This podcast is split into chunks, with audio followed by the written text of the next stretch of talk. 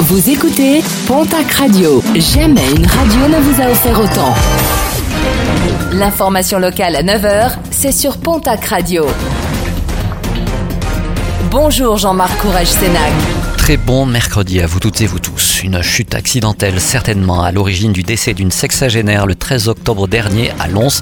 Les nombreuses lésions qu'elle portait sur le corps pouvaient laisser penser à une agression sexuelle suivie de violence, une hypothèse infirmée par l'enquête et l'autopsie réalisée sur la victime. Circulation compliquée sur le secteur d'Oloron hier après-midi. Un camion qui transportait des canards a perdu une partie de sa cargaison au niveau du pont Léon Jouot. Des dizaines de caisses au sol et plusieurs canards morts. La a été perturbée le temps de l'intervention. La manifestation des agriculteurs du Gers, hier, une centaine d'entre eux ont répondu présents à l'appel de la FDSEA et des jeunes agriculteurs pour manifester contre les coûts de production et surtout contre la politique agricole de l'Europe. Des agriculteurs qui se sentent abandonnés par l'État et qui espèrent un soutien plus important. De la terre ainsi que de l'ail pourri ont été déversés devant la permanence du député Jean-René Cazeneuve. Un sit-in a également été organisé à Hoche, place de la Libération.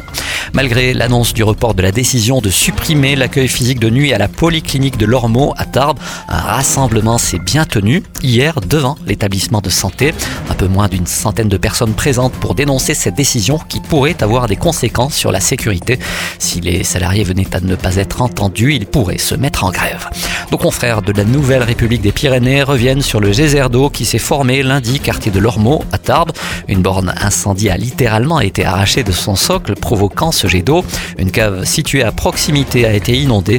Une borne qui aurait été arrachée lors de la manœuvre d'un poids lourd qui ne se serait pas arrêté après son méfait. L'Occitanie sur la première place du podium. Nos confrères du Parisien ont publié hier les chiffres de l'évolution de fréquentation des trains régionaux en 2023 de janvier à septembre par rapport à la même période.